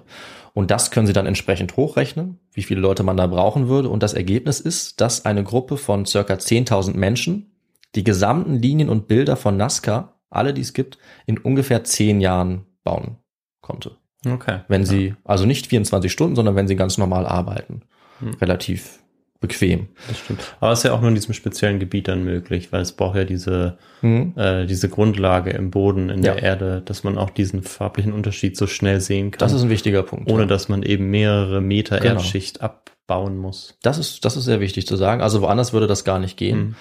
Und wie gesagt, sie hätten ungefähr nur zehn Jahre insgesamt gebraucht, aber da sie ja viele Jahrhunderte Zeit hatten, die Vorgängerkultur das auch schon gemacht hat, zeigt dieses Experiment und das Experiment wurde auch mehrmals wiederholt und das Ergebnis war immer dasselbe, so beeindruckend die Nazca-Linien auch aussehen und es natürlich auch sind, einfach durch ihre Größe, die Kreativität könnte man vielleicht auch sagen und die vermutete Bedeutung. Die tatsächliche Konstruktion der Anfertigung war doch ziemlich einfach. Mhm. Das heißt nicht unbedingt, dass die Nazca jetzt nicht rechnen konnten oder nicht weit entwickelt waren, aber es heißt, dass sie das nicht gebraucht hätten, um die Linien herzustellen. Und das heißt, dass wir auch klar sagen können, dass wir keine komplizierten Theorien brauchen, wie sie das geschafft haben. Also das geht ziemlich einfach mit einfachen Materialien. Das könnten wir jetzt sozusagen machen und wären vielleicht erstmal nicht besonders gerade, aber wir würden es einigermaßen hinkriegen, vermutlich. So wie das auch Studierende, die das nachgestellt haben, dort geschafft haben. Und wir brauchen also keine Aliens, um zu erklären, wie diese riesigen Linien in den Sand oder in die Wüste kommen, ähm, auch wenn sie eben so groß und so wahnsinnig äh, beeindruckend aussehen. Ja, das war eine Theorie, die also schon mal widerlegt wurde oder die wir mittlerweile relativ gut als, als, als Wahrheit oder als wahrscheinlichste Möglichkeit annehmen können. Und in der wissenschaftlichen Welt wurden natürlich auch die Gründe, die Hintergründe, die Bedeutung noch ähm, diskutiert. Und die Theorien von Reiche und Kosok, die waren noch so ungefähr bis in die 70er Jahre relativ unumstritten. Das lag vor allem daran, dass niemand anderes dort vor Ort geforscht hat. Das heißt, die Linien wurden tatsächlich auch nur von Reiche und wenigen Mhm. anderen Leuten vermessen und niemand anderes konnte wirklich konkret ihre, ihre Funde oder ihre Theorien sozusagen kritisieren Mhm. oder irgendwie gegenprüfen. Das hat sich dann geändert, als amerikanische Forscherinnen und Forscher äh, dorthin gekommen sind ab den 80er Jahren. Das hat eine Art Zeitenwende hervorgebracht bei der Erforschung der Geoglyphen und auch der Nazca-Kultur insgesamt. Und dabei ist eben relativ schnell, wie ich schon gesagt habe, die astronomisch-kalendarische Theorie, nenne ich sie mal, verworfen worden oder zumindest stark ergänzt worden. Mhm. Also Teile davon können durchaus zutreffen. Und die ganz abgedrehten Theorien mit Aliens, Balance, die wurden natürlich sowieso schon sehr schnell verworfen. Und es gab einige Wissenschaftler, äh, die sehr viel beigetragen haben. Einen habe ich zum Beispiel mal rausgegriffen, weil wir ihn schon kennen, der sich über die Nazca-Linien Gedanken gemacht hat. Und äh, wir kennen ihn aus einer unserer allerersten Folgen, Johann Reinhardt. Das ist nämlich genau der, der die Mumie Juanita gefunden hat. Okay, du kennst den vielleicht noch. Also Ja. die Folge ist ja so lange her. Ich hatte Ja. den Namen nicht mehr im Kopf. Ich hatte den noch im Kopf und äh, du erinnerst dich an die Story, oder? ja, ja, auf jeden wie er Fall. die gefunden hat. Der ist eben auch Forscher von präkolumbianischen Kulturen, unter anderem eben auch von den Nazca. Und er hat eine Theorie aufgestellt, die schon sehr viel Wichtiges auch beinhaltet. Nämlich äh, kommt er von einer anthropologischen Seite und tut eben genau das, was Maria Reiche nicht tut, sondern er bezieht den Kontext ein. Ja. Er bezieht das ein, was wir über die Ethnien wissen, über die Völker, die dort gelebt haben, was ihre Vorstellungen waren, was vielleicht religiöse äh, Bedeutungen sein können. Und seine Theorie ist, dass die Linien vor allem im Zusammenhang mit Wasser- oder Regenritualen stehen könnten. Und dass sie Orte markieren, wo solche Rituale durchgeführt wurden. Mhm. Und dazu passen auch die Symbole, die wir da finden, weil die ja auch irgendwie erklärt werden müssen. Und die Spinne beispielsweise oder der Kolibri, die haben sehr wahrscheinlich für Regen und Fruchtbarkeit gestanden. Das heißt, Okay. dass man genau das gemalt hat, sollte sozusagen auch ein Zeichen, vielleicht eine Bitte an die Götter sein. Mhm. Und dort vor Ort hat man vielleicht ein Ritual durchgeführt, um genau das zu erreichen, dass es eben regnet, weil es ja so selten geregnet hat, dass das Land fruchtbar wurde. Und das macht deshalb auch Sinn, weil er sozusagen die Beschaffenheit mit einbezieht, was Reiche nicht tut. Weil wir haben es ja angesprochen, das große Problem der Nazca-Kultur war, wie bekommen wir Wasser in diese Wüste? Mhm. Wie können wir leben? Und da macht es natürlich Sinn, dass ein so großer Arbeitsaufwand, sage ich mal, also wir müssen es jetzt relativ sehen, aber dass sie das alles tun, dass das eben den Zweck hat, das wichtigste Problem zu lösen, was sie dort haben, Ja. nämlich Wasser zu beschaffen. Ja. Und eigentlich sind sich alle Theorien mittlerweile relativ einig, auch wenn es natürlich viele Details gibt, dass die Figuren im Großen und Ganzen dazu stehen, auf diesen Figuren wahrscheinlich rituell zu tanzen. Also vermutlich diese Figuren abzuschreiten. Dabei wurde vermutlich auch Musik abgespielt. Denn eine Sache, die auch ganz typisch für die Nazca-Kultur ist, ist, dass viele Musikinstrumente gefunden wurden. Ja, Pfeifen, spannend. Trommeln, sogar Trompeten anscheinend aus Ton. Ah. Und das alles fügt sich ganz gut in so ein Bild ein. Also sie haben nicht nur Köpfe gesammelt, sie waren auch sehr musikalisch. Und vermutlich haben sie eben Heiligtümer gehabt. Rituelle Orte, spirituelle Orte, Orte, an denen Wasser auftrat. Ja, beispielsweise Flussläufe. Und aller Wahrscheinlichkeit nach, und dafür wurden auch viele konkrete Spuren gefunden, haben diese Linien oft zu solchen Orten geführt. Und die Rituale waren sozusagen schon auch in Verbindung mit Göttern, diese Linien entlang zu tanzen, entlang zu schreiten und das Ganze religiös mit Wasser oder mit wichtigen spirituellen Orten in Verbindung zu bringen. Ja. Und wir kennen das ja auch, auch, auch aus anderen Kulturen, so Mhm. dass man, oder dass wir das als Historiker eigentlich auch ganz gut einordnen können, dass, ähm, dass es eben das sehr häufig gegeben hat. Ich meine, ähm, die, ähm, das Wettergötter gibt es ja eigentlich auch im alten Mhm. Griechenland, beim alten Ägyptern, als man äh, die Nilschwämme für die Nilschwämme gehuldigt hat. Absolut. Oder auch bei Naturvölkern, Ja. ähm, die eben auch Naturgottheiten noch anbeten. Da ist es auch ganz typisch. Von Ja. dem her ist es ja ähm, genauso plausibel, dass es diese Möglichkeit eben auch in Südamerika gegeben hat. Genau. Und die Stärke dieser Theorie, dieser, das kann man ja sagen, wahrscheinlichsten Theorie ist, dass sie eben, wie ich gesagt habe, all diese unterschiedlichen Dinge in Einklang bringt. Die archäologischen Zeugnisse, beispielsweise Darstellung auf Vasen, passen dazu. Ja, okay. Die Orte, die gefunden wurden, zum Beispiel die Heiligtümer, aber auch äh, die ethnologischen Kenntnisse oder anthropologischen Kenntnisse, zum Beispiel, dass andere Kulturen das ähnlich gemacht haben. Oder dass Leute in der Umgebung noch heute davon berichten, dass sie solche Vorstellungen haben mit Regengöttern. Das alles zusammen betrachtet ergibt dieses Bild und ist damit eben deutlich wahrscheinlicher, als nur auf die Astronomie zu achten, das alles wegzulassen. Also, um es nochmal zusammenzufassen, heute nehmen wir also an, dass die Nazca-Linien eine kulturelle, religiöse und soziale Funktion gehabt haben. Die Pampa-Landschaft mit ihren Linien war im Prinzip eine soziale Landschaft, die für die Identität der Menschen zentral war, Ja. wo verschiedene Gruppen eigene Linien erschaffen haben und auch Geschichten damit verbunden haben und weitergegeben haben. Es gibt auch Linien, die zusammengehören, die Zentren bilden und zum Teil auch eine zeitliche Bedeutung hatten, zum Beispiel auf den Sonnenuntergang bei der Sonnenwende zeigen, also etwas, das auch Maria Reiche ja untersucht hat. Und die Täler, die Plateaus, die Pampa waren eindeutig auch eine religiöse und heilige Landschaft. Ja. Also die Nazca-Kultur hat hier wahrscheinlich Berggötter, Flüsse und andere Naturelemente verehrt. In Verbindung mit den Linien hat ihnen auch Opfer gebracht und deren Überreste sind bei den Geoglyphen gefunden worden.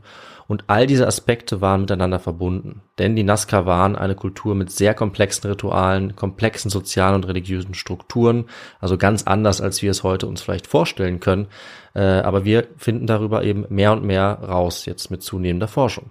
Aber man sieht vielleicht auch, ganz klar ist das natürlich noch nicht und dazu wird auf jeden Fall noch wahnsinnig geforscht. Das liegt auch daran, dass da noch ganz viele Sachen im Boden liegen. Also ich kann es natürlich nicht sagen, aber ich würde schätzen, hunderte Linien haben wir noch gar nicht gesehen, Ja. Nazca-Linien oder Symbole. Es gibt immer noch äh, Siedlungsorte der Nazca-Kultur. Es gibt wahrscheinlich ganz viele Köpfe, Vasen und alles mögliche Instrumente, die wir noch nicht gefunden haben. Und diese Region muss noch viel mehr geforscht werden. Also es ist eine Region und auch eine Kultur, die noch nicht so gut erforscht ist. Wir werden noch sehr viel dazu rausfinden, aber ich denke, wir können davon ausgehen, dass aufgrund der ganzen verschiedenen Leute, die jetzt doch zu einem ähnlichen Schluss kommen, mal mit diesem Detail, mal mit jenem, dass wahrscheinlich diese Erklärung auch in Zukunft die richtige sein wird. Ja. Oder zumindest eine Abwandlung davon. Und Maria Reiche, so gut ihre Ideen auch waren, etwas falsch lag mit ihrer Kalenderthese. Ja. Aber, und ich denke, damit können wir auch zum Schluss der Theorie kommen, ohne Maria Reiche, also unsere Heldin vielleicht, unsere Protagonistin dieser Episode, wäre das alles vielleicht nicht möglich gewesen. Wer soll graben, wenn diese Linien zerstört werden? Wer hat eben dafür gesorgt, dass diese Linien ins Licht der Weltöffentlichkeit gelangt sind? Das war tatsächlich sie und das ist ein unschätzbarer Beitrag für die Wissenschaftsgeschichte. Dafür wird sie zu Recht auch geehrt. Und das Coole daran ist, was ich immer ganz gerne sage am Abschluss, äh, dass wir noch so viel darüber erfahren werden. Also ich habe den letzten Artikel erst vor ein paar Monaten gelesen, dass neue Nazca-Linien gefunden wurden. Und dass wir die wieder zu neuen Theorien benutzen können. Und das ergänzt vielleicht manches, widerlegt vielleicht anderes. Also wir sind mit unserem Thema mal wieder voll äh, am Zahn der Zeit, voll in der neuesten Forschung. Und äh, werden wir natürlich gerne auch updaten, wenn noch mal was kommt. Ja, und zum Ende können wir uns auch noch mal fragen, was ich ja am Anfang gesagt hatte, sind die Nazca-Linien jetzt ein achtes Weltwunder? Der Forscher Aveni würde sagen, ja, und ich würde ihm auch zustimmen, denke ich. Also kann man sich natürlich überlegen. Und es hat natürlich jetzt keinen Riesenaufwand gekostet, die Linien anzulegen. Das habe ich eben erklärt. Aber trotzdem, ihre Bedeutung für die Kultur ist unschätzbar. Sie sind absolut einmalig und sie werden uns sicher auch für alle Zeit weiterhin faszinieren und auf eine Art auch tatsächlich die Ansichten der Menschen, die sie erschaffen haben, bis ins Jetzt transportieren. Ja. Auch wenn wir uns nie ganz sicher sein werden, wahrscheinlich, welche Wahrheit dahinter steckt. Aber wir werden bestimmt weiter dran forschen und uns weiter darüber wundern. Deswegen könnte man schon auch sagen, ja, es ist ein Weltwunder. Aber ja, dann würde ich sagen, das ist äh, das Ende dieser Geschichte über eine mysteriöse Kultur, die wir zum Teil erklären können, zum Teil auch immer noch nicht. Und ja, eine Person, die eben eine der großen Forscherinnen des 20. Jahrhunderts war. Das muss man auch ganz klar sagen. Und damit, Viktor, wäre ich jetzt erstmal am Ende und übergebe wieder an dich. Ja, äh, vielen Dank, David, für äh, diese Geschichte, die uns mal wieder raus aus Europa geführt hat, mhm. äh, nach Südamerika und äh, auf die ich wirklich nicht gefasst war. Okay. Weil, äh, wie man äh, es wahrscheinlich gemerkt hat, ich mich mit den Nazca-Linien äh, nicht so gut auskenne. Ja. Äh, auch ich habe Bilder gesehen, auch ich äh, weiß, wo sie liegen, wie sie aussehen, aber was es da auf sich hat, was dahinter steckt, das war mir noch unklar. Und ja, jetzt weiß ich schon deutlich mehr als am Anfang. Also ich habe wahnsinnig viel gelernt. Ähm, und ja, es ist faszinierend, wie, äh, wie man eben versucht oder wie man bis heute eben ja, Neues eigentlich dazu erfährt, Neues entdecken kann und eben auch neue Linien entdeckt, wie du mhm. gesagt hast. Also mhm. vor ein paar Monaten hast du ja gesagt, ja. Ähm, wurde die letzte Linie sozusagen entdeckt. Der, ja, nicht nur das eine. letzte Symbol oder nicht ja. nur eine, genau, mehrere gleich. Das ist faszinierend, aber dass es auch bis heute eben ähm, Leute gibt, die so ganz obskuren Theorien glauben, äh, das finde ich schon auch erstaunlich, aber das wird es mhm. wahrscheinlich auch immer geben, weil sicher werden wir es nie wissen. Genau. Äh, weshalb sie äh, diese Nazca-Linien dann gebaut haben. Ja. Und je unbekannter was ist oder je mehr verschiedene Theorien es gibt, je weniger Forschung es gibt, desto einfacher ist es natürlich zu sagen, Aliens. Ja. Oder ja. andere Dinge. Ja. Das stimmt. Und ähm, da ich so wenig weiß über dieses Thema, ja. das mich äh, schon sehr fasziniert hat, musst du mir unbedingt noch sagen, was du für Literatur dafür verwendet hast und mhm. ob es ein Buch gibt, das du mir unbedingt empfehlen möchtest. Ja, äh, schwierige Frage. Also ein schwieriges Thema zur Vorbereitung, muss ich ganz klar sagen. Wenn man sich da reinlesen will, hat man es nicht einfach, weil natürlich die Frage ist, wie aktuell sind die Bücher noch? Also wenn man jetzt mit einem Buch von Maria Reiche aus den 40ern anfängt, dann ist vieles davon eben leider ein bisschen falsch. Ist natürlich trotzdem spannend. Aber ich habe dann doch was gefunden, was ich empfehlen kann. Also wissenschaftlich kompliziert geschrieben, aber sehr aktuell noch ist das Buch The Ancient Nazca World, New Insights from Science and Archaeology aus dem Jahr 2016. Mhm. Sehr spannend, also da gibt es sehr gute Studien, ganz konkrete archäologische Funde und es ist auch von den bekanntesten Forscherinnen und Forschern geschrieben, die es zu diesem Thema gibt. Okay. Das kann ich empfehlen. Am einfachsten zu lesen, würde ich sagen, aber immerhin schon 20 Jahre alt, ist das Buch von Anthony Avini, den ich schon erwähnt habe, auch ein mhm. ganz wichtiger Nazca-Forscher. Das gibt's nämlich auf Deutsch. Das Rätsel von Nazca, die gigantischen Bodenzeichnungen in der Wüste Perus. Mhm. Das kann ich auch empfehlen, weil er ähm, eigentlich schon auf alle gängigen Theorien eingeht, die okay. es heute immer noch gibt. Und damit ist man, geht man nicht in die ganz falsche Richtung. Genau, das ist meine Einschätzung zumindest. Ich bin zwar auch kein Nazca-Experte, muss ich sagen, aber ich habe das Gefühl, dass die Dinge, die er beschreibt, auf jeden Fall immer noch aktuell sind in den groben Dingen und er auch viele spannende Theorien hat und so oder so ist er sowieso einer der Forscher, der sehr viel dazu beigetragen hat. Mhm. Also viele wichtige Theorien sind von ihm selbst ja. oder Überlegungen. Ja, und dann gibt es noch äh, eine Biografie von Maria Reiche, die man sich natürlich auch anschauen kann. Die ist jetzt weniger wissenschaftlich, aber die ist einfach spannend, weil sie zu ihr persönlich so viele Details hat. Und das Buch heißt Bilderbuch der Wüste, Maria Reiche und die Bodenzeichnung von Nazca von Dietrich Schulze und Viola Zetsche. Alles klar, also wenn man mehr über sie erfahren möchte, dann äh, da auf jeden Fall mal drin blättern. Ja, die drei Bücher äh, finde ich gut. So, die decken alles ab, was man vielleicht äh, wissen möchte, je nachdem, wie man den Schwerpunkt setzt. Da könnte man mal reinschauen. Ja.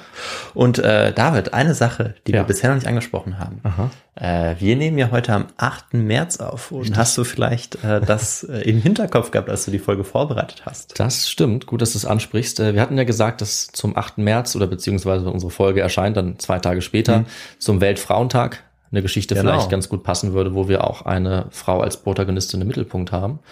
Und ich dachte, es wäre cool, wir als Historiker, wenn wir eine Historikerin oder eine bekannte Forscherin uns eben anschauen. Und ich fand es eigentlich perfekt, das zu kombinieren mit so einer spannenden, mysteriösen Geschichte wie den Nazca-Linien. Deswegen habe ich mich eben für Maria Reiche äh, entschieden, weil ihre persönliche Geschichte spannend ist und weil sie eben so viel dazu beigetragen hat. Ja. Ja, und ich finde, das hat man auch gemerkt, dass du ähm, ja von dieser Nazca-Linie ja wirklich äh, auch begeistert bist und da fast auch streitlustig bist, wenn jemand Ja. mit diesen äh, obskuren Theorien kommt. Lass meine Nazca-Linie in Ruhe, sage ich dann. Ja. Ja. Und dass du das mit dieser spannenden Biografie dann eben verbinden konntest. Ähm, also nochmal vielen Dank dafür. Und dann würde ich sagen, kommen wir zum letzten Teil, oder? ja, sehr gerne. Ähm, möchtest du das vielleicht machen? Dann würde ich an dich übergeben. Ja, dann mache ich das. Und äh, da wollen wir uns erstmal für die vielen Nachrichten bedanken, äh, die Spenden, ähm, den Merch, den ihr gekauft habt. Also vielen Dank dafür, dass ihr uns damit unterstützt. Ja, vielen Dank. Ähm, wir freuen uns natürlich immer riesig darüber und vor allem auch in der Zeit, wo wir jetzt länger äh, auch keine Folge mehr produziert haben, trotzdem zu sehen, dass da jeden Tag Nachrichten reinkommen Ja. äh, und Feedback zu alten Folgen, die dann wahrscheinlich nochmal gehört werden, weil jetzt länger nichts rauskommt. Äh, also vielen Dank dafür. Ja, vielen, vielen Dank. Das ist echt fantastisch und motiviert uns einfach total. Ja, auf jeden Fall. Und äh, das könnt ihr eben auch tun, also uns unterstützen, indem ihr uns eine E-Mail schreibt, beispielsweise an kontakt at histogo.de, also mit, Fe mit Feedback, Verbesserungsvorschlägen und vor allem auch Themenvorschlägen. Dann könnt ihr uns auch auf den unterschiedlichen Social Media Plattformen folgen. Also da unterstützen, da sind wir auf Twitter und Instagram unterwegs, auch auf YouTube, wenn man das dazu zählen möchte. Da könnt ihr auch kommentieren, liken und vor allem uns folgen. Und außerdem könnt ihr uns auch auf den unterschiedlichen Streaming-Portalen folgen oder auch bewerten, wenn es geht. Ich glaube, das geht nicht bei allen, aber eben da, wo es geht, damit unterstützt ihr uns auch immer, weil ihr äh, dadurch auch unsere Sichtbarkeit erhöht. Und äh, ihr könnt auch ein bisschen Merch erwerben bei uns, also T-Shirt, Tasse mit unserem Logo, ähm, uns spenden, wenn das ist auch eine weitere Möglichkeit, uns finanziell zu unterstützen. Ähm, da findet ihr die Angaben ähm, zu unserem Bankkonto und äh, auch zu PayPal auf unserer Website histogo.de. Und dann sind wir äh, ja am Schluss unseres letzten Teils angelangt. Und dann gibt es in zehn Tagen diesmal wieder die nächste Folge. Also diesmal müsst ihr nicht so lange Ja, warten. Endlich hat das Warten ein Ende. Na gut, zehn Tage sind zehn Tage, aber nicht mehr, weiß ich nicht, 16, wie es jetzt war. Ne? Ja, stimmt. Also ich finde, zehn Tage mehr. ist schon nochmal deutlich kürzer. Ja, Ja. Und äh, genau, da gibt's die nächste Folge. Ich weiß noch nicht genau, wo wir da hinreisen werden. Ähm, ich habe schon ein paar Ideen im Kopf. Es wird auf jeden Fall eine aufregende Geschichte werden. das klingt gut. Und dann äh, bleibt bis dahin gesund und wir hören uns in zehn Tagen. Bis dann, ciao. Tschüss.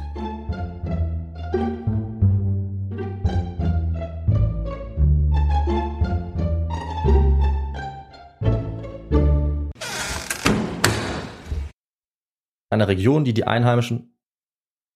Das war definitiv nicht stumm geschaltet. Ach, das ist dein Laptop. Ah, den muss man auch noch stumm schalten. Mom deserves the best, and there's no better place to shop for Mother's Day than Whole Foods Market. They're your destination for unbeatable savings, from premium gifts to show-stopping flowers and irresistible desserts. Start by saving 33% with Prime on all body care and candles. Then get a 15-stem bunch of tulips for just $9.99 each with Prime. Round out Mom's menu with festive rosé, irresistible berry chantilly cake, and more special treats. Come celebrate Mother's Day at Whole Foods Market. Planning for your next trip?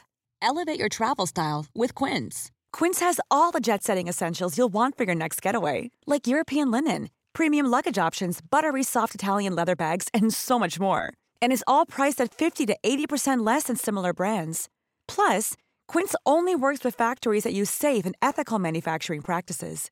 Pack your bags with high-quality essentials you'll be wearing for vacations to come with Quince. Go to quince.com slash pack for free shipping and 365-day returns.